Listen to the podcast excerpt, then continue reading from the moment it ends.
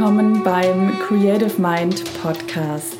Mein Name ist Maike Döling. Ich hoste diesen Podcast und ich freue mich, dass du heute mit dabei bist, dass du eingeschaltet hast und dass ich dich auf deinem Weg unterstützen, inspirieren und motivieren darf. Heute gemeinsam mit der Schauspielerin Sarah Grunert, die von ihrem Vipassana-Aufenthalt berichtet und auch davon, welchen Effekt die Achtsamkeitspraxis auf ihr schauspielerisches Schaffen hat. Ich wünsche dir viel Freude und Inspiration mit dieser Folge.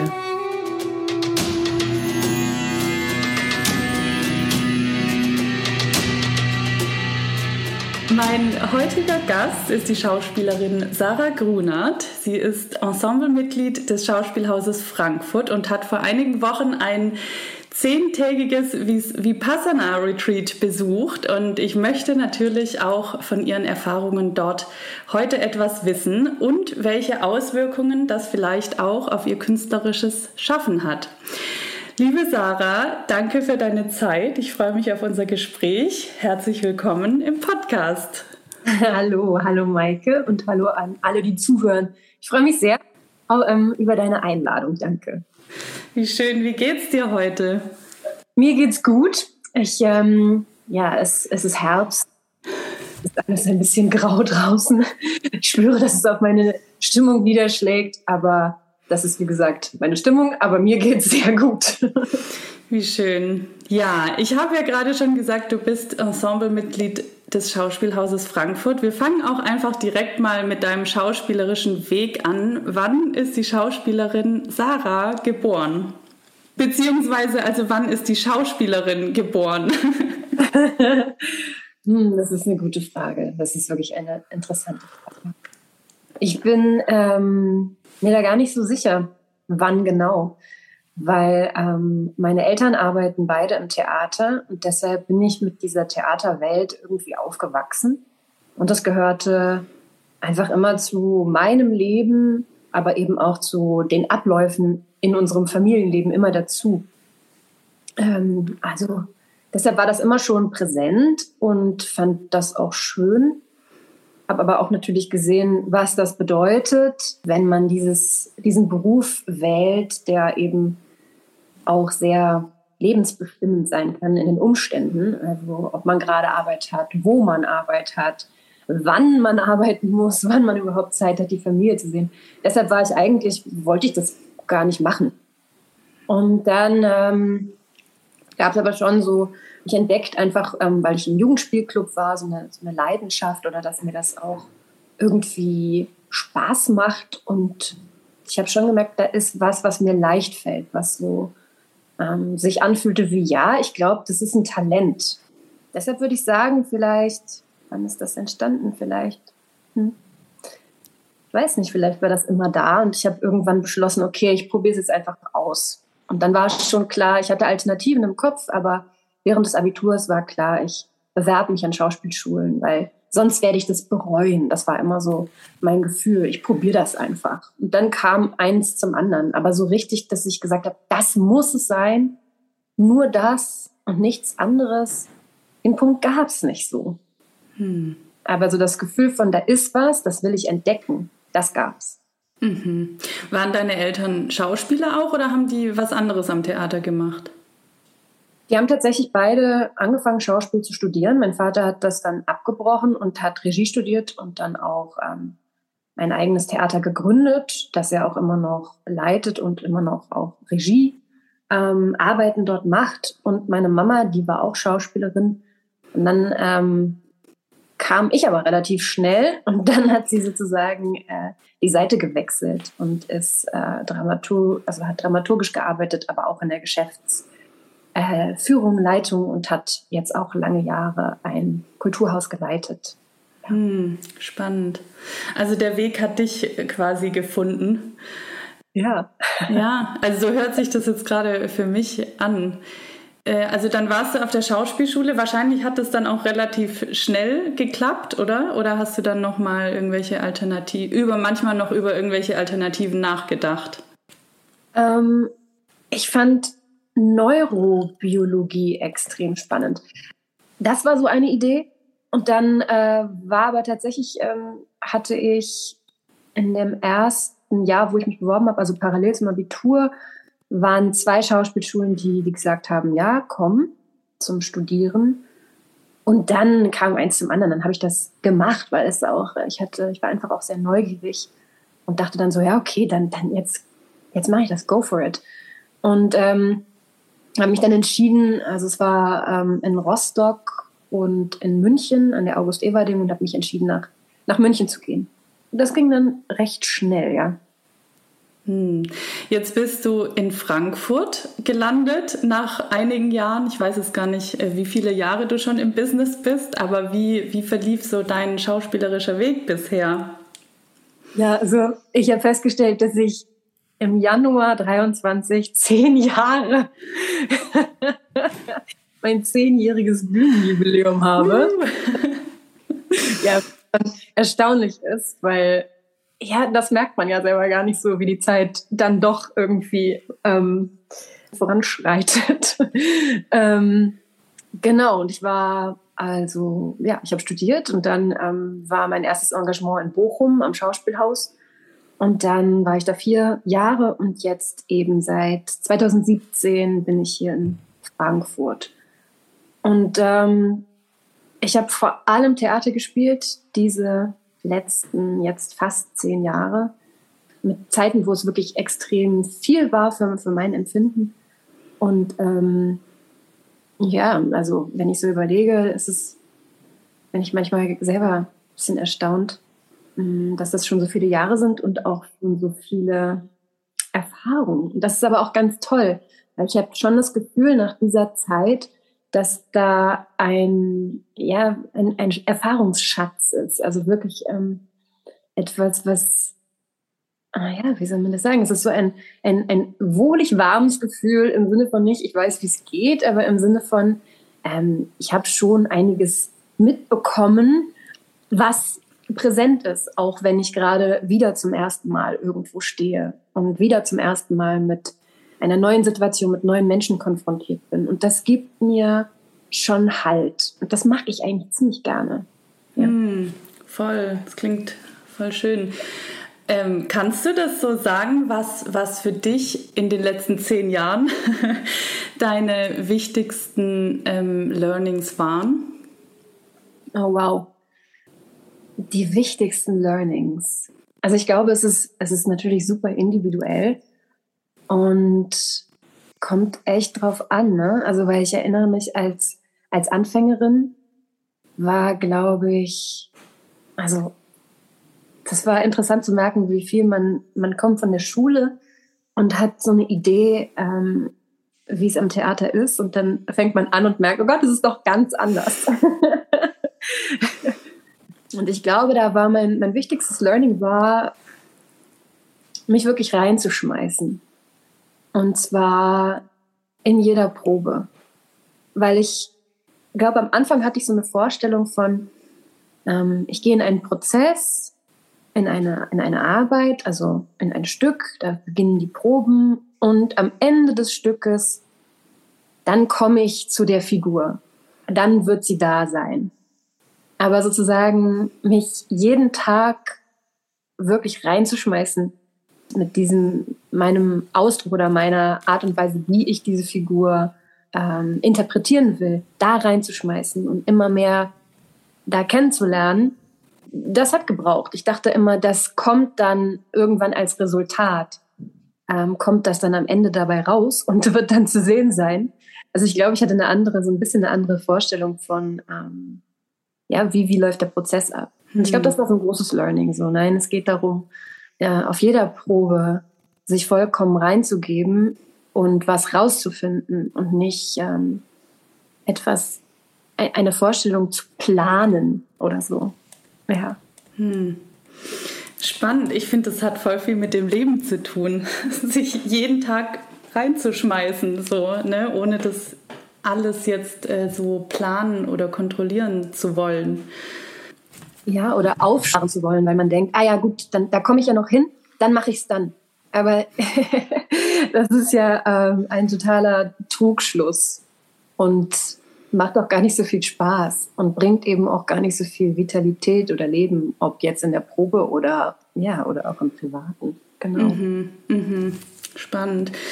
Ich habe ja selber nie jetzt so lang am Theater am Stück gespielt und auch von den Jahren jetzt nicht so lang wie du. Aber für mich, also dieses sich voll reinschmeißen, ich kann mir vorstellen, dass das auch viel Energie kostet. Oder ähm, ja, einfach immer wieder in diesen künstlerischen Prozess einzusteigen. Wie, wie sorgst du dafür, dass du quasi immer wieder in, in voller Präsenz da bist, also oder in voller Kraft? Mm, ja, also ich glaube, genau diese Frage hat mich irgendwann dazu gebracht, ähm, anzufangen zu meditieren.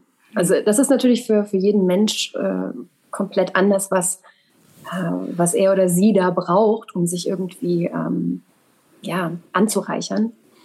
Und ich glaube aber genau dieses persönlichen, diesen persönlichen Druck, den man sich macht oder den man von außen spürt oder glaubt zu spüren, mm, das war für mich so das Meditieren. Und darüber, glaube ich, habe ich auch mehr und mehr ja, verstanden, oder jetzt eben gerade tatsächlich auch, da kommen wir eigentlich genau zu, dem, zu der Verbindung zum Vipassana Retreat, was ich gemacht habe, auch da sozusagen über die Meditation sich dem Moment zu, hinzugeben, äh, den Moment wirklich zu erleben, wirklich da zu sein, dass das etwas auf der einen Seite hat das mit, was mit Loslassen zu tun, also eben Anspannung abfallen zu lassen. Und auf der anderen Seite merkt man dann aber, wenn ich wirklich in dem Moment bin, also mich wirklich reinschmeiße, jetzt auch auf einer Probe, dann passiert plötzlich etwas oder bin ich ähm, freier und es passiert etwas, mit dem ich nicht gerechnet habe, weil ich offen bin dafür, dass etwas, naja, etwas, was außerhalb ist von mir, eben auch noch spontan etwas bewirken kann, was dann entsteht, woran ich nie gedacht hatte vorher, was mir dann wiederum Kraft gibt. Also das ist, fand ich super oder finde ich super ähm, spannend zu erkennen, dass auf der einen Seite, oh, ich bin erschöpft, wie, wie kann ich alles geben, wie kann ich mich so aufmachen, dass ich mich reinschmeißen kann. Aber dann zu merken, dass wenn ich mich so entspanne und frei mache und mich rein, wirklich reinschmeiße, dass das dann auch wieder Energie generiert. Mhm. Ähm, womit, was, was mich beglückt oder mich überrascht und somit wieder ein Austausch an Energie stattfindet. Mhm. Also ja, ich, das, das erlebe ich natürlich nicht immer, aber die Momente, wenn, wenn das dann stattfindet oder wenn man das dann auch so spürt, dass man sich wirklich hingeben kann, auf einer Probe oder im Leben, ganz egal. Ja, und man fühlt sich dann belebt, dann ist das natürlich ganz, ganz, ganz schön. Aber ich glaube, das, das kennt wahrscheinlich jeder vielleicht aus manchen Augenblicken. Ja, also ich kenne es auf jeden Fall, dass ich auch mir früher auf diesen also einfach so einen Druck in mir gespürt habe. Ich weiß, dass ich mir den selber gemacht habe, aber ich habe den irgendwie so, das war so ein Druck, der irgendwann entstanden ist, der es mir auch ganz schwer gemacht hat, dann loszulassen in solchen Momenten. Ja, das ist ja total der Widerspruch, ne? Also in der ganzen Profession, also im Beruf der, des Schauspielers, der Schauspielerin, also eine, eine Situation, die so künstlich ist, wie sie nicht künstlicher sein kann, jetzt vor der Kamera oder ähm, vor dem Mikrofon, wenn du, wenn du, ich mache auch viel Sprechersachen oder so, ne, wo da kommt es auch oft auf eine totale Natürlichkeit in der Stimme an. Äh, oder eben auf der Theaterbühne. Also super unnatürlich und dann aber alles loslassen zu äh, können. Äh, alle Menschen, die vielleicht ähm, auf anderthalb Meter Abstand neben dir stehen, irgendwelche Geräte, die vor oder neben dir oder auf dich gerichtet sind, auszublenden, alles was raschelt und sonst wie, ja, und dann aber ähm, zu dir zu finden oder in eine, in eine, in ein Sein zu kommen. Ne? Das ist mhm. natürlich, das ist, das ist die Krux an dem ganzen Beruf. Aber das ist auch die Herausforderung. Und das kann ja auch total Spaß machen. Und manchmal ist es aber auch genau das, was einen dann, ach, was einen Druck aufbaut oder was einen auch zur Verzweiflung bringt. Mhm. Absolut. Ich glaube, wir lernen da alle immer, immer weiter. Ähm, du hast mir mal erzählt, dass du schon, glaube ich, in der Schauspielschulzeit irgendwie zum Meditieren kamst oder kurz danach. Wie hat sich so deine Meditations, ähm, über die Jahre entwickelt? Wir haben tatsächlich in der Schauspielschule ähm, hatten wir Aikido und im Zuge dieses Unterrichts hatten wir auch sogenanntes Zen-Sitzen. Und ähm, ja, das kommt so ein bisschen aus der Zen-Tradition. Da wird ja eigentlich nicht so viel gesagt. Da wird ja gesagt, setz dich hin, denk an nichts. Natürlich kommt es auch mal ganz drauf an, wem du, wem du da begegnest. Aber äh, die Tradition ist schon eher so ein bisschen, ja, finde selber deinen Weg und äh, finde raus, dass das natürlich unmöglich ist, an nichts zu denken. Ähm, und darüber, das hat mich dann so ein bisschen begleitet und auch dann in der Anfangszeit in Bochum weil irgendwie total gemerkt habe, da, da resoniert was in mir, da ist irgendwie ein, ein großer Moment von ähm, wirklich zur Ruhe kommen, wenn ich das mache. Ähm, in Bochum habe ich das dann eben selber aufrechterhalten und dann, als ich in Frankfurt war und dann auch, ähm, ich meine, mit dem Druck, ne, klar, man, man spürt den natürlich selber und teilweise, also ich kann ja nur für mich sprechen, was in meinem Kopf abgeht, mache ich mir den auch selber.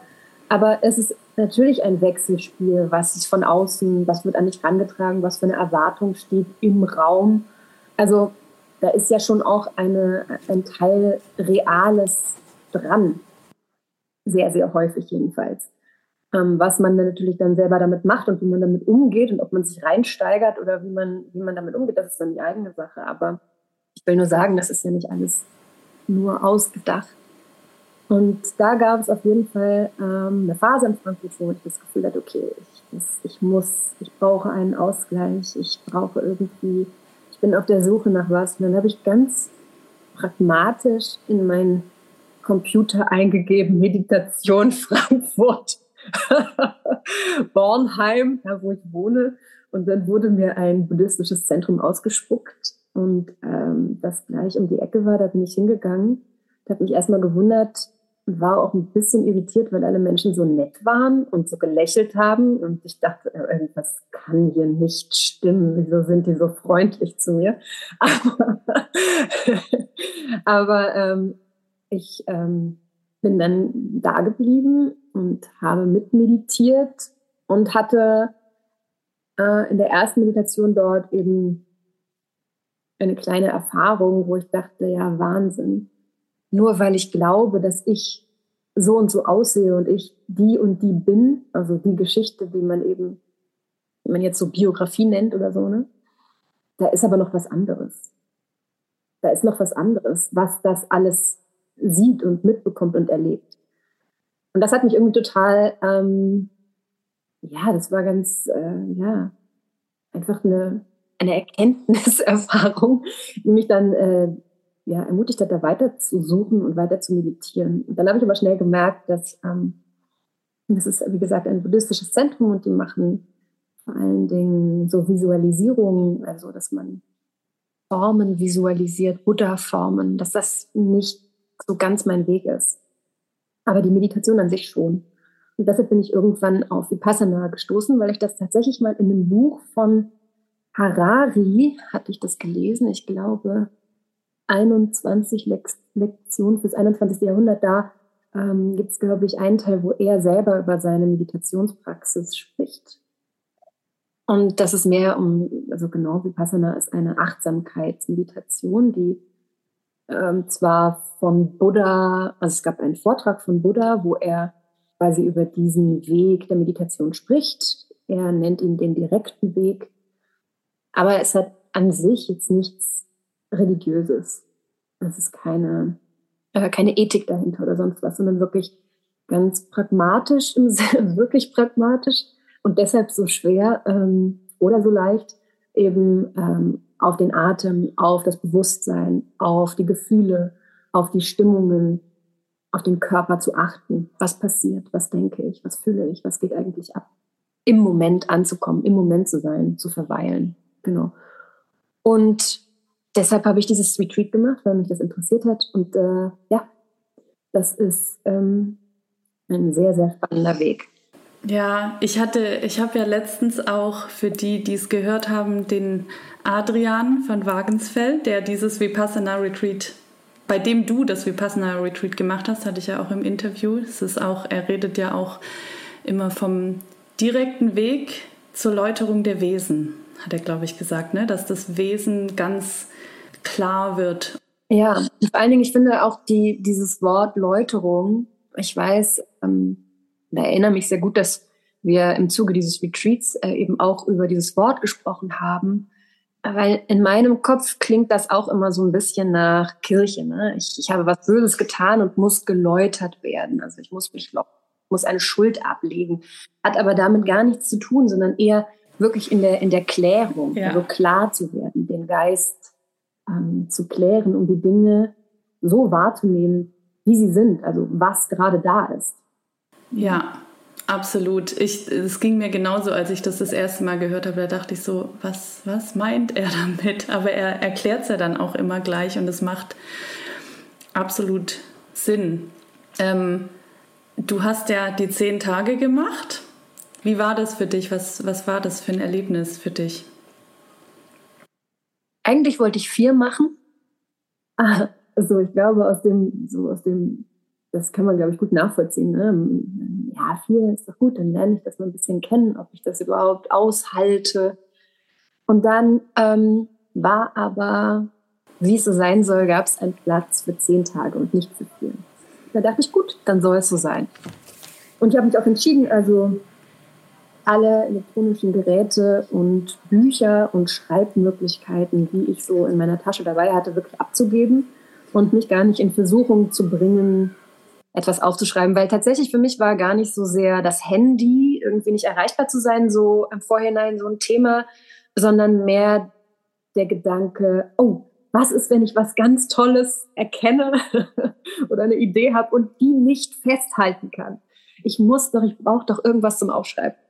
Aber ich habe mich dagegen entschieden, weil ähm, ja, ich war, ich wollte es dann schon wissen. Also was passiert, wenn man sich wirklich darauf oder wenn ich mich darauf einlasse, zehn Tage frei von allem zu sein, von irgendwelchen Kontakt nach außen und eben auch was festhalten zu können auf Papier. Und das war so mein, so da dachte ich, okay, das wird mir wirklich schwer fallen.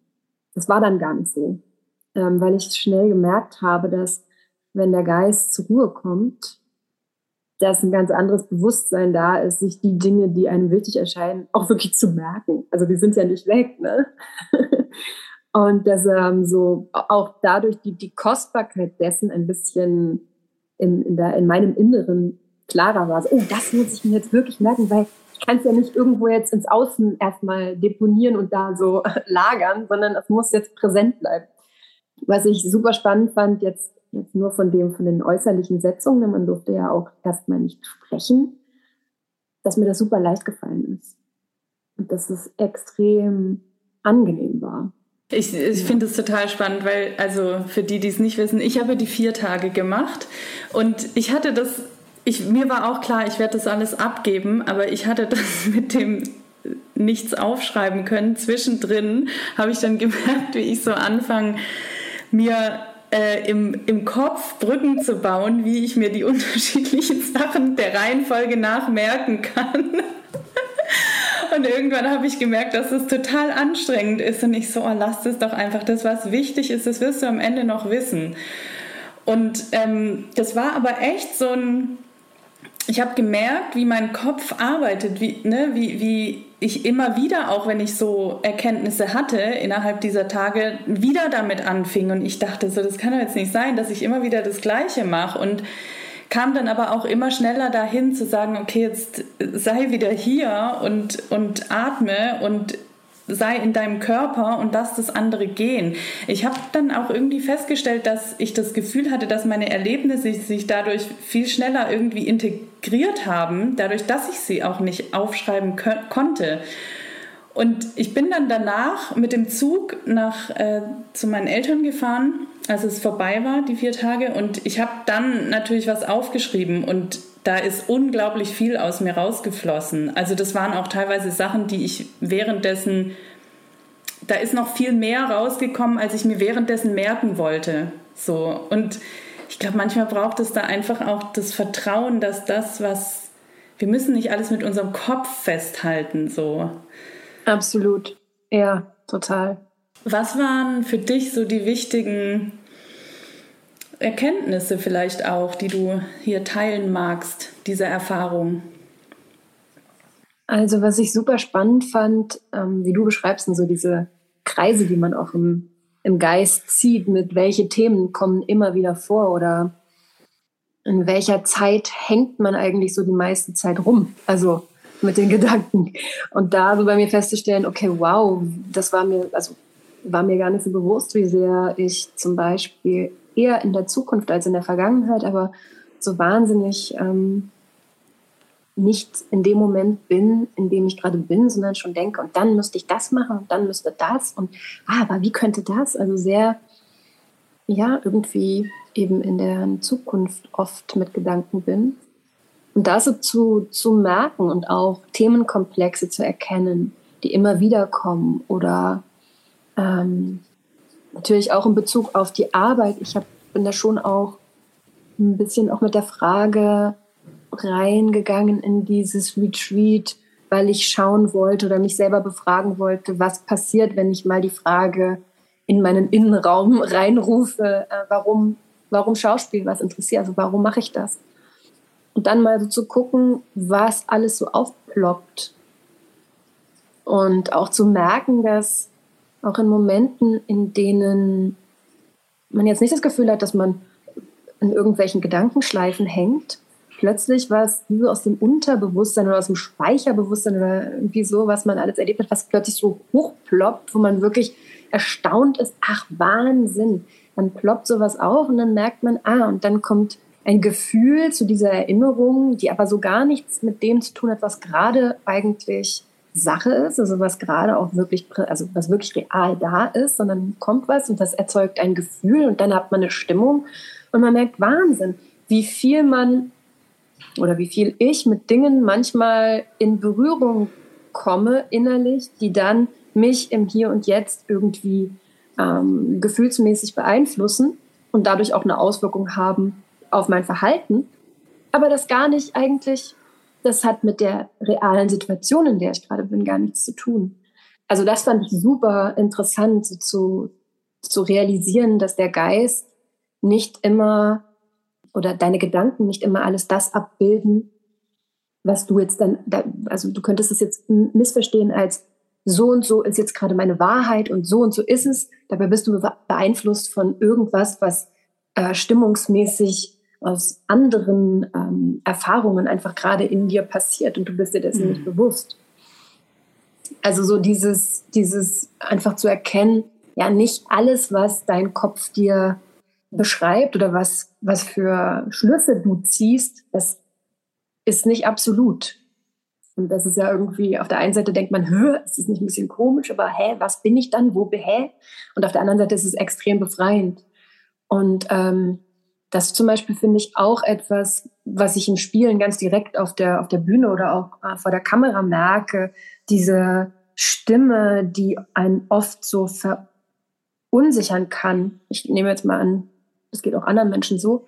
Aber für mich kann ich sagen, also, äh, wie man sich selber auch in dem Moment, in dem man gerade versucht zu spielen, äh, sich fertig macht oder auch sagt, oh Gott, das ist ganz schlecht oder oh Gott, diese Person hat sich jetzt weggedreht, die findet das total doof. Also ne, diese, diese Stimme und, und dann aber über eine Erfahrung, wie jetzt, die ich gerade beschrieben habe, in, in, dieser, in diesem Retreat oder während der Meditation, dann aber zu wissen, okay, das ist nur eine Stimme. Das ist nicht die Realität. Das ist meine Projektion. Und so, und, und dann somit die auch immer leiser werden zu lassen. Und das tatsächlich würde ich sagen, also die ist, die ist nicht, die ist natürlich nicht weg, dieser, dieser Kritiker oder diese Kritikerin in mir, aber die ist leiser geworden. Und das, ähm, das glaube ich, hat wirklich wahnsinnig viel mit der Bewusstwerdung zu tun, die eben über Meditation stattfinden kann. Und auch, was habe ich, also ich fand auch noch ganz spannend zu merken, dass, also diese, diese Erkenntnis, wenn nichts mehr von, vom Außen an vielen Reizen auf dich einrasselt und du das Gefühl hast, okay, ich mache nichts, passiert immer noch wahnsinnig viel. Also dein Herz schlägt, weil alleine was dein Körper alles leistet, ja, deine Organe, was die alles tun, Du, du spürst deinen Herzschlag, du spürst, wenn du eben wirklich zur Ruhe kommst, spürst du das Blut durch, durch die Venen pumpen, du spürst irgendwie, äh, also wir haben uns teilweise auch dann, also gab es geführte Meditationen so durch die Organe hindurch, was auch extrem spannend war, weil plötzlich treten aus diesem dumpfen Gefühl von, ja, ich habe da einen Körper und ja, da sind auch irgendwo, da drin sind die Organe, treten plötzlich wie so, ja, du kannst sie plötzlich spüren. Die kriegen plötzlich Kontur, die kriegen plötzlich eine Form und du kannst sie wahrnehmen. Also das zu realisieren, was man sonst alles oder was ich sonst alles nicht mitbekomme, weil ich nicht die Ruhe dafür habe und mir die auch nicht, äh, nicht so gönne, beziehungsweise auch einfach das Bewusstsein nicht darauf äh, schwenke. Ähm, das fand ich sehr, sehr faszinierend. Und eben darüber auch so zu erkennen, wie ich angedeutet habe, dass ich häufig in, in der Zukunft rumhänge, äh, eben auch so das kenne ich auch von Proben. So, okay, was will ich ausprobieren? Was will ich anbieten? Das ist natürlich super, wenn man das, das ist auch toll. Ich mache das auch noch weiter, ne? mir überlegen, welche Optionen es gibt. Aber dass es auch okay ist, dann in dem Moment oder in den Momenten, dass man nicht weiß, was kommt und nicht weiß, was passiert, dass man nicht immer eine Lösung haben muss. Und ähm, das spürte ich schon in dieser, in diesen zehn Tagen, dass das auch ähm, so etwas in mir ist, was so, eine, so ein innerer Glaubenssatz oder, oder was ich immer so dachte, ich als Schauspielerin, ich muss Lösungen bringen. Ich muss Ideen produzieren. Ich muss jetzt dahin gehen und ich muss, ich muss was in petto haben. Dass das aber natürlich, das ist schon auch ein Stress, den man sich dann da macht oder den ich mir da mache. Das ist, äh, sich dann eben zu erinnern, Moment, weil wenn jetzt gar nichts mehr passiert und ich auch nichts vorbereitet habe, dann ist immer noch ganz viel da. Ich kann atmen, ich kann mich auf alles beziehen, was ich gerade wahrnehme, was ich fühle, was mir gerade durch den Kopf geht. Also da ist so ein, ein, ein ähm, passiert immer noch so viel, auf das man sich irgendwie ähm, beziehen kann oder was man einfach wahrnehmen kann und darüber in ein Spiel oder eine Idee äh, bekommt. Das fand ich irgendwie fand ich das gut zu merken, mhm. erleichternd. Das ist so, so spannend. Ich, ich muss gerade ein bisschen schmunzeln, weil ich habe gestern hatte ich, hatte ich so ein, ach, da ging mir so eine Sorge durch den Kopf, das, was auch so eine Grundsorge immer mal wieder von mir ist. Und gestern dachte ich so, hä, warum ist denn das jetzt eigentlich gerade so präsent? Ich habe doch eigentlich schon damit abgeschlossen. Und da habe ich gemerkt, wie ich da so richtig drin saß in diesem Thema. Und ich ziehe manchmal so schamanische Karten. Und dann habe ich gestern darauf eine Karte gezogen und die war genau das, was du gerade erklärt hast. Die, also es ging darum, dass ähm, ich mich quasi rausziehe aus dem Problem und das mal einfach, also mir nicht so viele Sorgen mache, sondern mal aus einer Beobachterperspektive diesen ganzen Prozess da gerade beobachte und das einfach mal so sein lasse und nicht versuche darüber nachzudenken, wie ich das jetzt löse oder welche Schritte ich gehen muss, weil, und das war der letzte Satz so, die Welt dreht sich auch weiter ohne dein Zutun und die Dinge gehen weiter, auch wenn du gerade nichts tust. Und das hat mich so erleichtert, weil ich in dem Moment wirklich einfach so rauszoomen konnte und gesehen habe, dass ich gerade wieder in einer Story drin hänge, die eigentlich nicht meine ist. Und einfach mal zu atmen und es da sein zu lassen. Es war dann wie so eine Blase vor mir, wo ich gemerkt habe, okay, das kann jetzt da sein und ich kann jetzt einfach mal sein und muss mir nicht darüber Gedanken machen, wie ich das jetzt morgen oder übermorgen oder in drei Wochen, was dann ist, so, weil jetzt ist jetzt. Ja, also ich erinnere mich auch noch so an, an die Schauspielschule oder nicht nur Schauspielschule, auch später habe ich das noch gehört, diesen überstrapazierten Satz von im Moment sein. Mhm. Ähm, und irgendwie, ja, ich hatte da schon immer eine Vorstellung davon, was das so heißen könnte.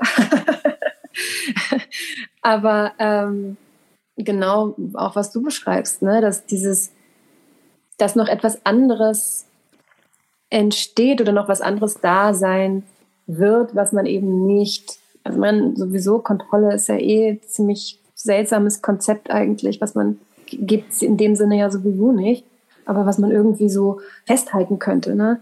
das äh, finde ich hat sich schon auch nochmal verändert durch, durch dieses, durch diese Erlebnisse beim Meditieren, dass man, dass man, dass ich weiß, was heißt es im Moment zu sein? Ne? Also erstmal natürlich, dass mein Atem, der ist immer ein Leitfaden, immer wirklich wie so ein roter Faden, an den ich mich immer wieder zurückerinnern kann oder nicht zurückerinnern, mehr zurückführen kann, wirklich ins, ins Jetzt. Weil atmen kann ich nur hier und jetzt. Das geht nur in dieser Sekunde. Und nicht äh, irgendwie, das kann ich mir nicht vorher schon so, also das passiert nur jetzt. Und mich damit immer wieder zurückzuholen und eben auch, also, weil es passiert ja eigentlich extrem viel, was man, weil man so beschäftigt ist mit, was muss ich jetzt nächstes tun, dann vielleicht nicht mitkriegt. Aber ich meine, oder auch so auftreten, einfach auftreten und laufen. Da passiert schon so viel. Du kannst schon so viel Bewusstsein äh, in deinen, auf deinen Körper ähm, legen oder auf deinen Atem, während du das, äh, während du etwas tust oder so, ne? Oder eben auch ähm, in der, in der, wenn du, wenn du ein Gegenüber hast, wirklich in der Sekunde zu sein, ein- und auszuatmen und wahrzunehmen und natürlich musst du deinen Text parat haben, aber so diese, diese Angst zu verlieren, dass da nichts ist, dass du etwas, dass du was ran schaffen musst, damit etwas da ist. Das finde ich mehr und mehr spannend zu merken, dass eben auf das zurückzugreifen, was genau schon da ist.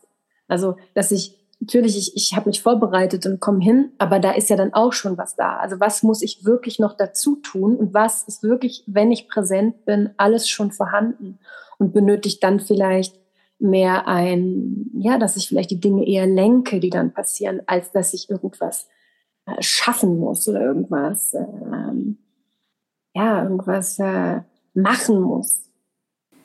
Total, total interessant.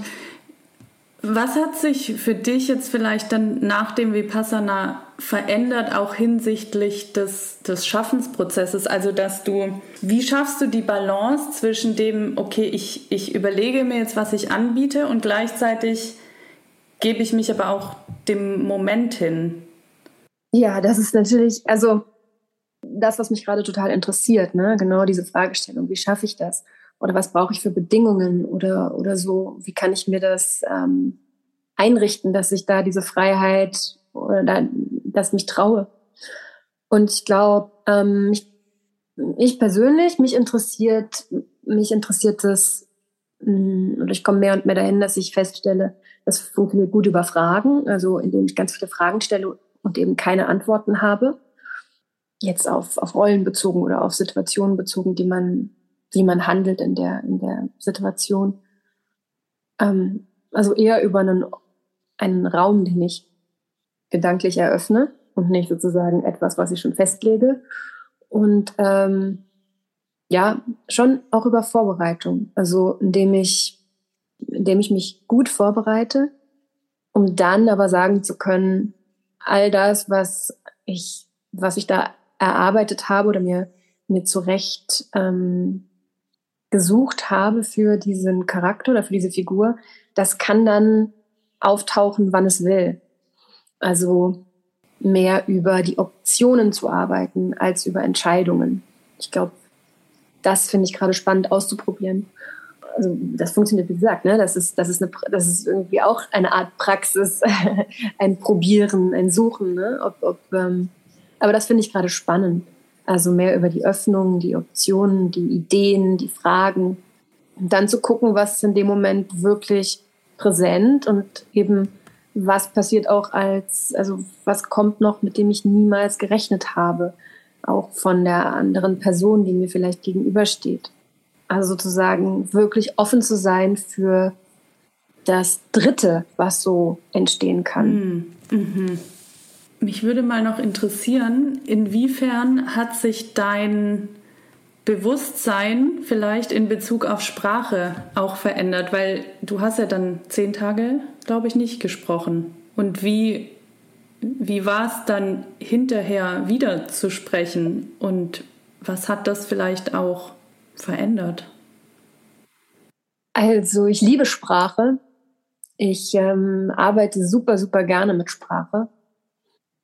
Äh, es macht mir auch extrem Spaß, wirklich mich so in, in die unterschiedlichsten Stile von Sprachen rein zu, rein zu wurschteln und die äh, zu gestalten. Deshalb war es spannend für mich zu merken, mir auch einzugestehen, Sprache ist super fehlerhaft.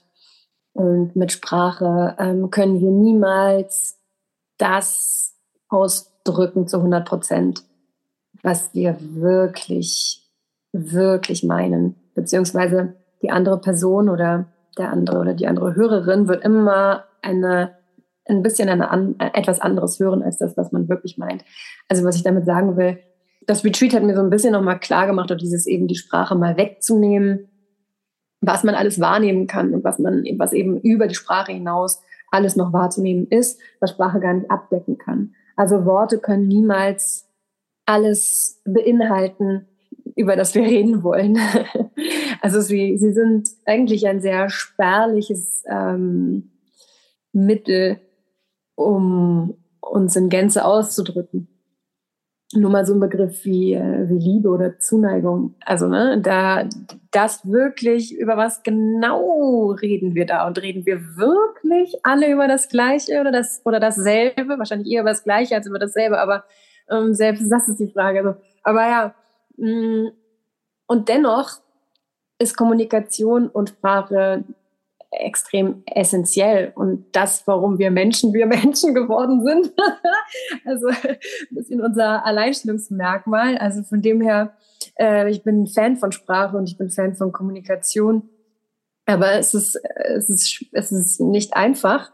Ähm, und es ist, ähm, glaube auch was, was man, wo man sich wirklich ausprobieren kann, wo man immer wieder genau, genau darüber so ins Reflektieren kommt und auch, auch alles, was ich jetzt über das Vipassana Retreat erzählt habe oder über das, über das Meditieren, ne, das ist auch wieder der Versuch, etwas Erlebtes in Worte zu fassen.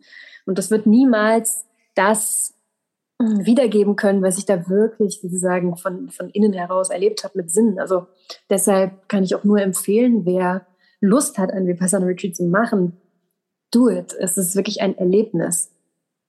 Und ähm, an sich, so auf die Arbeit bezogen, finde ich, was mich gerade total interessiert, ist da auch eben das, das Unmittelbare. Also wie nah kann ich einen klassischen Text sprachlich an mich ranlassen? Also von der Art und Weise, wie ich rede, wo die sitzt, die Sprache. Ne? So dass es sich wirklich, wie privat kann das klingen und kann trotzdem noch für die Bühne wirksam sein oder ähm, wie, wie wenig Sprache, also im Sinne von Lautstärke, von, von Intonation kann ich geben vor der Kamera? Ähm, wie, wie privat kriege ich's? Und an sich zu merken, also das, zumindest das wurde mir ganz klar im, im Retreat, dieses Nicht-Sprechen und zu merken, wie, ähm, weil der Beruf Schauspiel ist natürlich ein sehr sprachlastiger. Und ähm, ja, wie viel auch Anspannung so bei mir zumindest so in dieser Kehlenregion so zu spüren war, wie viel, wie viel ähm, Stress oder ich weiß nicht, ja, Anspannung sich da so auch widerspiegeln kann, war mir auch nicht so bewusst, weil ich es nicht gespürt habe. Und dann habe ich es aber gespürt, dass, ähm, dass selbst da äh, eine Anstrengung sein kann. Mhm. Ich finde das total faszinierend. Also vor allem, also wir nehmen ja wirklich, wenn wir fein sind oder je mehr wir unser Bewusstsein erweitern, so vieles wahr. Also von, von wenn jemand nicht spricht und du schaust dir jemanden an, dann nimmst du ja trotzdem schon so viel wahr. Und selbst wenn du die Person nicht anschaust und die steht neben dir, nimmst du was wahr. Und auch wenn du die Person nicht siehst und nur die Stimme hörst, nimmst du was wahr. Also es, es gibt ja so viele Facetten des Ausdrucks. Mhm. Ich glaube, das, das ist irgendwie das Spannende. Und eigentlich finde ich, ist es, können wir total dankbar sein, dass wir auch sowas wie die Sprache noch haben als Ausdrucksform. Aber es gibt eigentlich so viele andere Wege auch noch des Ausdrucks. Ja, vollkommen. Also das war in dem Retreat war das auch total interessant weil ich hatte ein extremes Gefühl und Empfinden für die, in dem Fall bei mir waren es zwei Frauen neben mir.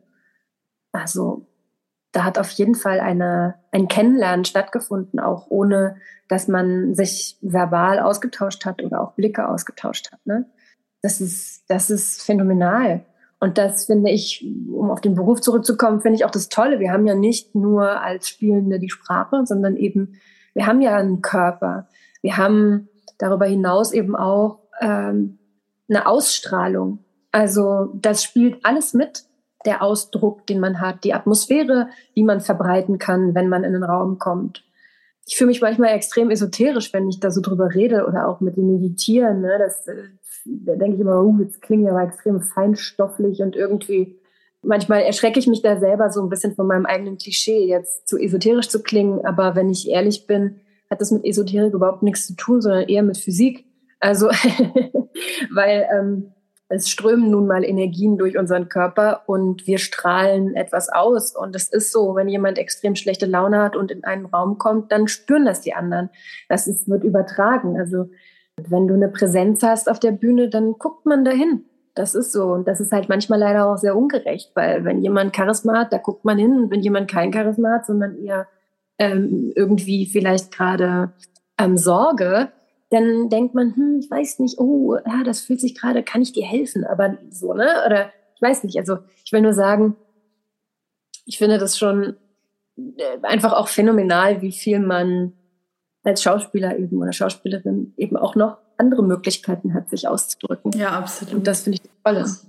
Was würdest du sagen, was Präsenz ausmacht?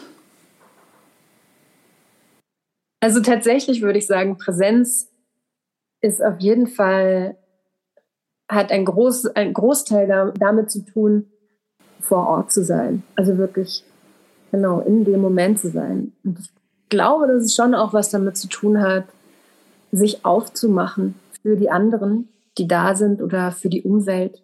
Muss ja nicht unbedingt, müssen, müssen ja nicht Menschen sein, können ja auch andere Lebewesen sein. Also, ähm, oder auch keine für sich, äh, man kann auch für sich alleine sehr präsent ähm, durch den Wald gehen oder zu Hause sitzen, hm. ganz egal.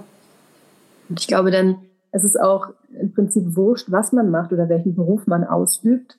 Äh, man kann sehr präsent überall bereichern, glaube ich, in allen Berufen. Also wenn durch Präsenz, glaube ich, kann man schon seine Umwelt sehr bereichern, ja. Ja. Weil das hat was mit Offenheit zu tun und ähm, ich finde, oder jetzt ganz subjektiv, Präsenz fühlt sich für mich auch immer sehr lebendig an und gibt mir ein großes Gefühl von Optimismus. Weil ich immer das Gefühl habe, es kann, es kann jederzeit, jeden, es ist eine Offenheit da, es kann was passieren, es kann weitergehen. Mhm. Schön. Ähm, du hast mir erzählt, ich weiß nicht, in welchem Stadium ihr da jetzt gerade seid, dass du gerade in einer Stückentwicklung bist. Und ja. ich habe da irgendwie drüber nachgedacht, weil ich mir dachte, so, gut, meine, meine Theaterkarriere ist wirklich sehr kurz, aber wenn ich damals in einer Stückentwicklung gewesen wäre, ich glaube, das wäre damals immer das gewesen, wo ich gedacht hätte, oh Gott, das kann ich nicht, da muss ich mir jetzt voll was ausdenken oder so. Wie geht man daran? Was ist da der, der Schaffensprozess? Also das ist ein äh, Tanzprojekt mit einer israelischen Choreografin, sie heißt Sama Gal, und eine Koproduktion mit dem Schauspiel Frankfurt und der Dresden Frankfurt Dance Company. Also es ist auch eine sehr körperliche mhm. Arbeit. Und weil wir gerade davon sprachen, ne, wenn die Sprache wegfällt und der Körper und so, kann ich tatsächlich hier sagen, dass mir das super gefallen hat in den ersten Wochen, wo wir sehr viel über körperliche Improvisation einfach so ein, ja, so ein Repertoire an Material, also körperlichen Material im Sinne von ähm, Bewegungen, Abläufe, äh, wirklich wild zusammen improvisiert haben. Und da auch nochmal zu sehen, gerade mit, mit Tanzenden zusammenzuarbeiten. Und da sind auch äh, Live-Musiker dabei, ein Pianist und ein Schlagzeuger. Und da so zu merken, oh, wenn wir da alle zusammen irgendwie stundenlang, also tatsächlich die, die, die sogenannte Sessions, ähm, da gibt es dann eine Aufgabe und viel Freiraum, wo dann irgendwie die Aufgabe war ein bisschen wie so ein Ritual gestaltet, wo so viel passiert und wo so viel intuitiv passiert und da auch nochmal zu merken, wie natürlich Musik und Tanz so viel intuitiver improvisieren können als jetzt meine Profession ähm, Schauspiel, die immer so einen Zwischenschritt braucht, wo die Sprache eben hinterherkommen muss. Ne? Und dann ist sie, wenn man sie improvisiert, erstmal nur unzulänglich, dann muss man da vielleicht wieder ein bisschen dran arbeiten, um irgendwie wieder auf ein nächstes Level zu kommen. Also das, da war ich schon manchmal echt baff und dachte mir so, oh Mann, ey, wir sind irgendwie dann schon so als Spielende immer so ein bisschen langsam und irgendwie nicht ganz so intuitiv. Und ich war so ein bisschen echt verzaubert von, von, von einfach von diesem unglaublichen Zusammenkommen von Musik und Körper und was da alles passieren kann. Und das hat mir auch sehr, sehr großen Spaß gemacht, eben auch da auf Sprache zu verzichten und nur über den Körper zu, zu gehen und ähm, Zugang zu kriegen zu dem, zu dem Thema, was auch sehr komplex ist. Es soll ein Stück werden, es äh, heißt Ten Odd Emotions und soll ein Stück werden über Antisemitismus, Rassismus und Kolonialismus, also was ja auch extrem weit gefächert ist, ne? Und sich dem körperlich zu nähern erstmal. So mit viel Hintergrundwissen im Sinne von ganz vielen Texten, die wir bekommen und durcharbeiten. Aber dann eben die auch wieder loszulassen und dann körperlich zu improvisieren, das fand ich ziemlich toll. Und jetzt sind wir gerade so im Schritt, ähm, in dem Schritt angekommen, jetzt Texte zu finden, die eben auftauchen können in dieser großen Choreografieabfolge, in diesem großen Ablauf des Abends. Und das finde ich wiederum gar nicht so einfach, weil gerade bei dem Thema natürlich, wenn du körperlich was improvisierst, du viel mehr Assoziationen aufmachst, als wenn du jetzt sprachlich versuchst, mit Texten ähm, etwas auszudrücken. Ne? Also gerade äh, würde ich mir wünschen, viel mehr körperlich einfach äh, Assoziationen erwecken zu können, als mit Sprache etwas ähm, deutlich machen zu wollen. Und ich glaube, in diesem Projekt ist das auch gar nicht so der Weg. So die Deutlichkeit und die, das so explizit zu machen, das Thema durch Sprache, glaube ich, das, das ist nicht der Weg. Also ja, auch hier eine echt interessante Auseinandersetzung. Ich finde es gerade total faszinierend, dass dass du in diesem Vipassana Retreat warst und im Grunde jetzt mit diesem Stück, das ja ähnlich ist, dass ihr erstmal nicht gesprochen habt, sondern nur über den körperlichen Ausdruck, über die Musik, über die Bewegung, über die Wahrnehmung geht und jetzt die Sprache dazukommt. Das ist, ist, irgendwie sehe ich da so die, die Parallelen darin. Stimmt, ja. Was ist für dich Kreativität? Kreativität ist erstmal für mich etwas, das, glaube ich, in jedem Menschen innewohnt. Also ich glaube, es ist mehr dann die Frage, wie, wie findet jeder Mensch seinen Ausdruck für Kreativität oder so, was ist das Ventil, um es auszuleben. Aber per se ist es etwas, es ist, hat es nichts mit Luxus zu tun. Also deshalb ist für mich auch an sich Kultur, klar, sie, in Deutschland ist sie hoch subventioniert in manchen Teilen, aber an sich kein Luxus, sondern tatsächlich eher das Nachgehen einer, einer Bestrebung, die allen Menschen innewohnt, sich auszudrücken.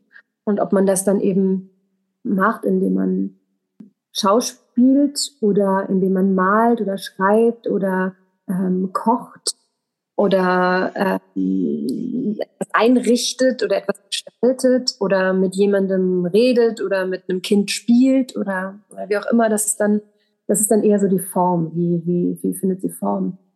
Und ich denke, Kreativität ist Dinge zusammenbringen, die so noch nie zusammen gewesen sind. Ja, ich glaube eher, es ist so das Zusammenwürfeln von, von, von Dingen, die schon mal da sind oder eben ganz intuitiv, was für ein Gefühl hat man zu einer Gestaltung, wie möchte man was hm. gestalten. Ja. ja, absolut. Aber so ist es schon so, glaube ich, so ein Drang, sich können.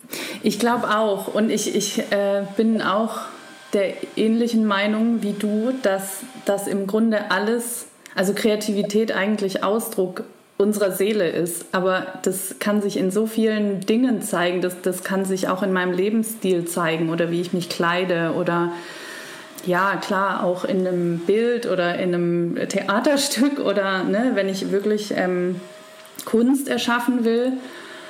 Aber im Grunde zeigt sich Kreativität in meinem ganzen Leben, mhm. weil wir alle sind Schöpfer. Und wir alle erschaffen ja. etwas, ob wir wollen oder nicht. Ja, hat auch irgendwie was mit einer, eben mit einer, mit einer Lust am Spielen oder einer Gestaltung oder ich, ich finde ich mag den Begriff so des, des Spielens. Also man will sich aus, man will sich spielerisch ausdrücken. Also wenn ich mir überlege, dass schon in der Steinzeit irgendwelche Menschen äh, Mammuts an die Höhlenwände gemalt haben, ja, da war auch, da war auch etwas, man, man wollte sich spielerisch in die Welt äh, hineinbegeben, äh, ja, ausdrücken. Das finde ich schon. Also es hat auf jeden Fall auch ähm, was sehr Lustvolles. Ja, absolut. Ich habe mich gerade gefragt, was dann Kunst ist. Oder was, ja, was ist Kunst für dich? Kunst im Allgemeinen meinst du oder jetzt auf Theater und aufs Schauspiel bezogen? Nee, im Allgemeinen. Ja, ich glaube, Kunst ähm, ist vielleicht dann so ein bisschen die Kreativität, wenn, oder, oder, ja, genau, ich glaube dann, wenn du so vielleicht dein Ventil gefunden hast, das einer Kunstform entspricht, sagen wir jetzt mal in meinem Falle Schauspiel, und das dann zu professionalisieren und sich wirklich dem dann, also daraus äh, dann eine Profession zu machen, vielleicht so weit, dass man irgendwann dahin kommt, die Meisterschaft, in die Meisterschaft äh, der, dieser Form zu, zu gehen und sich immer noch kreativ auszudrücken, aber dann eben halt in der, in der Form, die man für seinen Ausdruck gefunden hat. Total. Und was ist, wenn es jetzt um Schauspiel geht, was ist das, was dich so antreibt? Um welche, welche Momente sind es, die dich erfüllen? Mhm. Klar, das ist super interessant, weil ich glaube, das ändert sich natürlich total. Also über, den, über die ganze Zeit, die man, die man so, eine, so einen Beruf dann macht oder so ein Berufsleben. Glaube ich, ändert sich, oder kann ich nur sagen, bei mir ändert sich das was, interessiert mich. Und eine Zeit lang hat mich total interessiert ähm, die Virtuosität, also eben auch ähm, verschiedene Formen, Großspielen, Kleinspielen, sehr technisch irgendwie schnell sein, starke Formen von Regisseuren ähm, irgendwie auszufüllen und zu lebendig zu machen. Und ich merke, dass es gerade für mich so gibt so einen Wendepunkt, und ähm, ich war, war immer schon interessiert an den Charakteren, also immer an, an sozusagen rauszufinden über die Beziehungen, die man erzählt, über ähm, was, wer kommt da zusammen. Das hat sich nie ganz verloren, aber ich merke so, dass die Sehnsucht dann auch viel größer geworden ist bei mir. Hm. Dass ich so große Lust habe, auch wenn ich Theater schaue oder im Film ist es nochmal ist es eh immer zum großen Teil vorhanden, weil es viel realistischer arbeitet. Einfach vom, ja, wie, vom Ausdruck, ne? Als jetzt so ein Theaterstück, was ja so skurril sein kann oder eben ganz natürlich, also natürlich in Anführungsstrichen, aber mh, hm, ganz ähm, auf die Person bezogen. Ich habe aber so eine, so eine große Sehnsucht danach, so wieder so Beziehungen zu spielen auf der Bühne. Also wieder weniger Form ich, ähm, ich sehe so, ich, ich, ich gucke mir super gerne Theater an und sehe aber viel auch sehr spannende, tolle Regiehandschriften. Aber oft sehe ich dann eben auch Kollegen und Kolleginnen zu, die alles geben, um eine hohe Fertigkeit zu zeigen und diese ähm, Regieideen ähm, auszufüllen. Und das kann ganz toll sein und kann auch zusammengehen mit einem inneren Erleben. Aber manchmal kommt dieses innere Erleben für mich der Leute, die diese Profession, ähm, das ist ja sozusagen der Kern des Spielens, ne? also in, in ein inneres Erleben und ein inneres emotionales Erleben zu kommen, damit der, der zuguckt, der, die Menschen das dann mit, oh, jetzt hagelt es hier bei mir, Ui, Herbst schlägt zu, ähm, genau das dann eben miterleben zu können. Also auch über die anderen in ein eigenes Erleben zu kommen. Und dann, das kommt mir manchmal zu kurz. Und dann habe ich so eine Sehnsucht danach, dass ich das so, ich gucke gerne Leuten und Menschen auf der Bühne zu, die sich selbst im Inneren, ah, da in so ein, eben in dieses, in diesen Raum reinfinden, mhm. um ähm, durch die Geschichte durchzugehen. Mhm. Mhm. Ja. Du hast äh, vorhin gesagt, als wir über das Vipassana gesprochen haben, dass du auch so ein bisschen mit der Frage da reingegangen bist, warum eigentlich Schauspiel? Hast du darauf eine Antwort bekommen? ähm, ja, ich habe eine Antwort bekommen. Also, ich interessiere mich für ich interessiere mich für das, für die Lücke, für das Dazwischen. Also, wo ist die Möglichkeit? Wo sind die unterschiedlichen Möglichkeiten? Wo kann ich frei sein im Sinne von, wo habe ich die Wahl? Also ich habe eine Rolle und wo sind die Momente, wo ich so bewusst bin, dass ich entscheiden kann, ich möchte jetzt lieber die so spielen oder ich möchte jetzt lieber so spielen. Ähm, das interessiert mich. Und natürlich schon auch mit, mit, der, mit, der, mit der großen Sehnsucht des, dieses Erlebens, etwas erlebbar zu machen. Ja. Ja. Ja. Ich finde, auch das kann man wieder so schön irgendwie aufs Leben übertragen. Wo ist die Lücke und was, was ist da eigentlich? da sind wir gerade wieder bei dem, ich weiß gar nicht, ob wir das vor der Aufnahme gesprochen haben, mit der Zeit, wie wir die Zeit erleben. Ne? Das, das, ja, ja genau. Ja, stimmt. Da haben wir noch nicht auf. Ja, genau, aber das, diese Momente, die gibt es ja, ne? Wenn du, hast du bestimmt auch schon erlebt, wenn du spielst oder gibt es auch beim Fahrradfahren oder beim Schwimmen oder auch, äh, wo noch, beim Motorradfahren anscheinend. Mhm dass wenn, wenn du so im Moment bist oder so eben genau diesen, diesen Wahlmoment oder diesen Bewusstseinsfunken erwischst, wo du die Wahl hast oder so ganz bewusst sein kannst, dass dir plötzlich das so ganz lang ja. erscheint. Das ist so eine, so eine wirklich, da, da wird, also bei mir ist es dann häufig so, dass der Raum wie so ganz klein wird.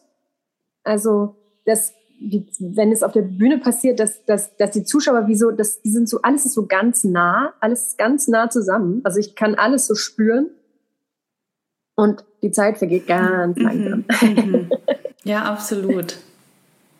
Und ich finde diese, ich mag diesen Moment auch, wo man wie so einmal innehält und, und merkt, dass man selber die Wahl hat zwischen dem einen oder dem anderen oder dieser Entscheidung oder der anderen Entscheidung und dass wir eigentlich auch machtvolle Wesen sind, die, die entscheiden können, was wir tun, wo wir, wohin wir gehen, was wir denken, etc.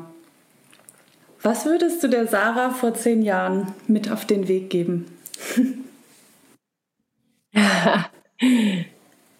ähm, ich würde ihr mit auf den Weg geben, aber ich glaube, das würde ich mir auch heute mit auf den Weg geben oder könnte ich auch anderen Menschen mit auf den Weg geben. Aber wenn ich so zurückgucke, dann wäre das auf jeden Fall ein Punkt, ähm, dass ich vor zehn Jahren nicht hatte, glaube ich, oder hatte immer eine sehr, sehr große Entschiedenheit, ähm, den Beruf auszuüben und habe ähm, irgendwie auch, war da sehr eigen im Sinne von, wie ich mich vorbereitet habe und ähm, auch die Intensität wie ich mir das so, wie ich es wissen wollte. Also in der Auseinandersetzung mit, mit Rollen. Und dann gab es schon so Momente, wo ich davon so ein bisschen abgekommen bin, weil ich mich verunsichern habe lassen von anderen Stimmen, so von außerhalb und gerade auch irgendwie in Bezug auf, oh mein Gott, wie wird man gesehen? Wird man als arrogant gesehen oder so, ne? Dass mir das immer extrem wichtig war, das alles zu tun, dass das nicht aufkommt, dass man mich in der Arbeit irgendwie arrogant findet ich glaube, ich bin deshalb so ein bisschen kurz ins Schlingern gekommen von, von der Leidenschaft, mich auch hinter meine Fragen oder hinter meine Gestaltung der Rollen zu klemmen, äh, um nicht als irgendwie, ja, um nicht komisch gesehen zu werden. Aber ja, dass man da bei sich bleibt, das würde ich, würde ich, glaube ich, mir raten und auch immer noch raten oder anderen raten, weil genau an diesem Puls der Leidenschaft, was einen begeistert oder wo es für einen spannend wird, dass man dann nicht denkt, da wird man irgendwie dann komisch dafür angesehen oder als Streberin oder zu verkopft oder sonst was, weil ich glaube, am wichtigsten ist dieser, genau, dieser Puls der Leidenschaft. Und wenn du den gefunden hast, da dran zu bleiben, das ist, das ist nur gut. Davon werden alle profitieren. Und mh, mm, ich glaube, die Frage, ob dich jemand dann arrogant findet oder doof, die entscheidet sich nochmal woanders. Und, ähm, In dem Zusammenhang muss ich jetzt doch noch eine Frage stellen. Wie gehst du heute mit Druck und Erwartungen um? Also vielleicht auch im Gegensatz zu vor einigen Jahren. Ich weiß gar nicht, ähm, Tja, ich, kein, ich habe kein, leider kein Geheimrezept. das würde ich gerne teilen, habe ich aber leider nicht. Ähm, ich glaube mit, ähm, mit mehr Lust. Das versuche ich zumindest. Mit mehr Lust daran, weil oft da, wo man oder wo ich spüre, wo, wo Angst ist, da liegt oft auch ganz viel, ganz viel Kraft und Potenzial. Mhm nochmal woanders rein zu, nochmal woanders irgendwie wo in andere Bereiche zu kommen oder so auf der, aus der Komfortzone rauszugehen. Ähm, und wenn du das mit einer Lust angehst, dann fühle ich mich auf jeden Fall ein bisschen ähm, offener und weicher, als wenn ich äh, an meiner, meiner Sorge festhalte. Das versuche ich. Gelingt mir natürlich nicht immer, aber äh, manchmal schon. Eben so Herausforderungen oder Druck auch sehr lustvoll zu sehen. Und ja, man kann scheitern. Das stimmt. Das ist das Risiko. Aber ohne das wäre es auch nicht so spannend. Ja, absolut. Also ich finde, du hast da einen guten Punkt angesprochen, weil, wie ich vorhin gesagt habe, ich bin ja auch jemand, der sich immer wieder unter Druck setzt und ich dann aber auch, ich frage mich halt einfach oft dann, wessen Erwartung ist das gerade? Ist es meine? Ist es die von meinen Eltern, was ich, also ne, von früher quasi, mein, mein früherer, was ich dachte, was meine Eltern erwarten oder so. Also welche Story ist das eigentlich gerade? Und ähm, manchmal muss ich sagen, hilft mir ein gewisser Druck auch. Also vor allem mich dann mhm. zu fordern und zu sagen, okay, jetzt mache ich das aber auch und jetzt ähm, gehe ich da rein und nehme mir den Raum und kreiere etwas. Also ich, ich muss auch sagen, dass mir mhm. das hilft, ich merke sogar manchmal, dass ich mir tatsächlich, das ist nicht so ganz gesund, aber manchmal so einen leichten Zeitstress ein, einbaue. Das, ich mag das eigentlich nicht und das ist auch ein Muster, was ich eher äh, mal abschaffen will. Aber manchmal hilft mir das ein bisschen unter Zeitdruck zu sein und zu sagen, so jetzt muss ich.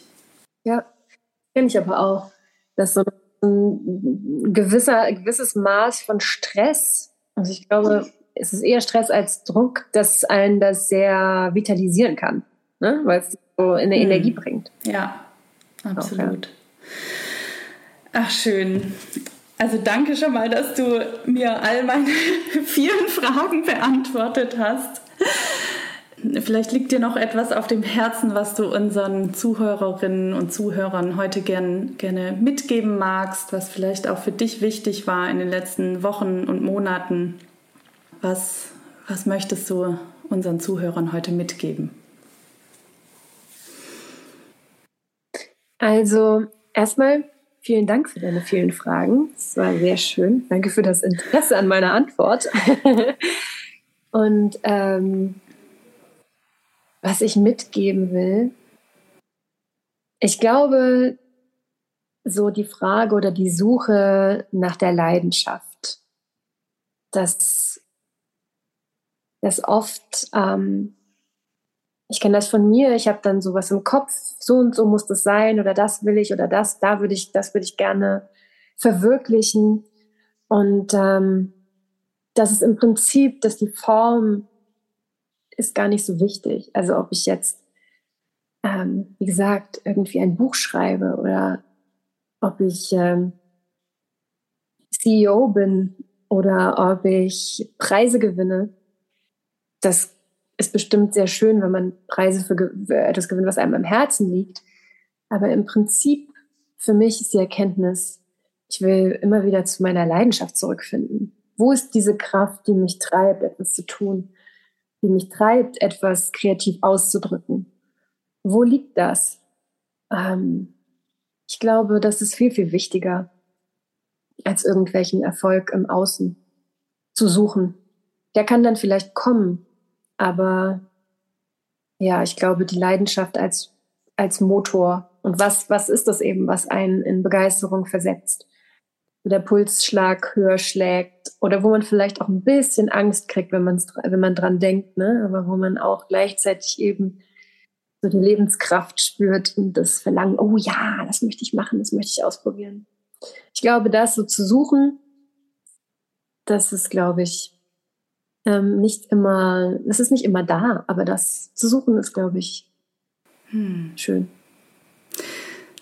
Danke, das resoniert total mit mir, ja, mit mir. Und ich glaube, mit dieser Frage würde ich das tatsächlich auch so stehen lassen, weil ich die Frage unglaublich schön finde.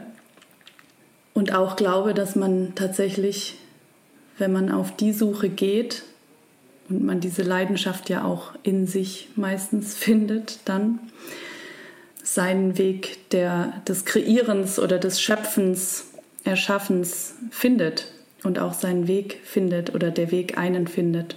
Deshalb danke fürs Erzählen deiner Geschichte und deiner Erfahrungen, fürs Stellen dieser Frage.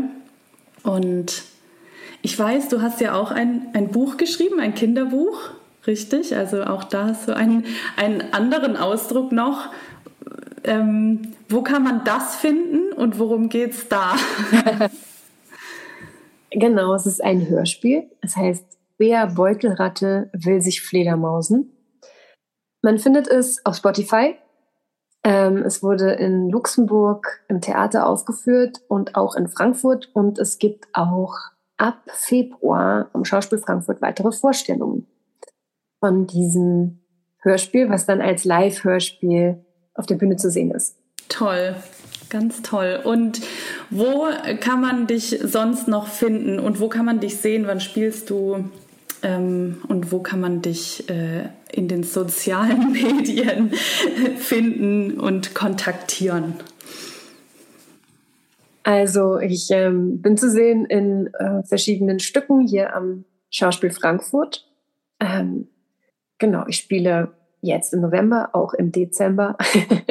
Ab Januar ist dann Ten Odd Emotions zu sehen, das äh, Choreografieprojekt, von dem ich gerade gesprochen habe das wird bestimmt interessant. Also kann ich, glaube ich, empfehlen, äh, auch wenn es noch nicht fertig ist. und äh, ansonsten, ich bin auf äh, Instagram zu finden unter Sarah Grunert und ähm, bin auch hier und da im Fernsehen zu sehen. Aber äh, ich glaube, das sind die, das sind die Quellen, wo man mich findet. Dankeschön. Ich wünsche dir ganz viel Freude weiterhin bei deinen Projekten und Leidenschaft. Und ich hoffe, dass ich dich auch mal irgendwo live sehen kann, ja. wenn ich mal wieder in Deutschland bin.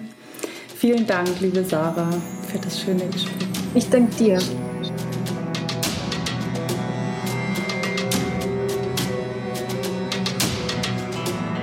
Ich hoffe sehr, dass wir dich mit dieser Folge inspirieren konnten, dass du etwas für dich und deinen Weg daraus mitgenommen hast. Du kannst uns sehr gerne ein Feedback geben, deine Gedanken mit uns teilen und zwar bei Instagram unter dem Post zur heutigen Folge oder natürlich auch gerne in einer direkten Nachricht. Alle Links zu Sarah und mir findest du in den Show Notes. Ich freue mich auch immer, wenn du den Podcast weiterempfiehlst, wenn du mir bei Apple Podcast eine positive Rezension schreibst. Damit hilfst du mir, den Podcast weiter wachsen zu lassen und noch mehr Menschen damit zu inspirieren. Und heute habe ich seit langem mal wieder eine kleine Ankündigung. Und zwar gibt es endlich wieder einen Kurs von und mit mir, Wired to Create. Es ist ein wunderschöner kleiner Kurs, den ich im Januar anbieten werde. Es geht um das Thema Kreativität, in deine ureigene Kreativität und Schöpferkraft einzutreten und das auf unterschiedlichen Ebenen. Wir verbinden die Energiearbeit mit konkreten Inhalten, mit Wissen und mit Journaling-Aufgaben, die du für dich selber machen kannst. Du lernst in zehn Schritten dich mit deiner ureigenen Kreativität und Schöpferkraft zu verbinden und somit deinen eigenen kreativen Space zu betreten und auszuweiten und dich und dein Potenzial bestmöglich zu entfalten. Es wird ein wunderschönes kleines Projekt und du findest weitere Infos zu dem Kurs, wann und in welcher Form er stattfindet, in den Show Notes. Folge einfach dem Link. Da findest du eine ausführliche Beschreibung und ich würde mich unglaublich freuen, wenn ich dich dort begrüßen darf. Und damit danke ich dir für heute von Herzen fürs Zuhören, für deinen Weg und ich freue mich, wenn du auch bei der nächsten Folge wieder mit dabei bist.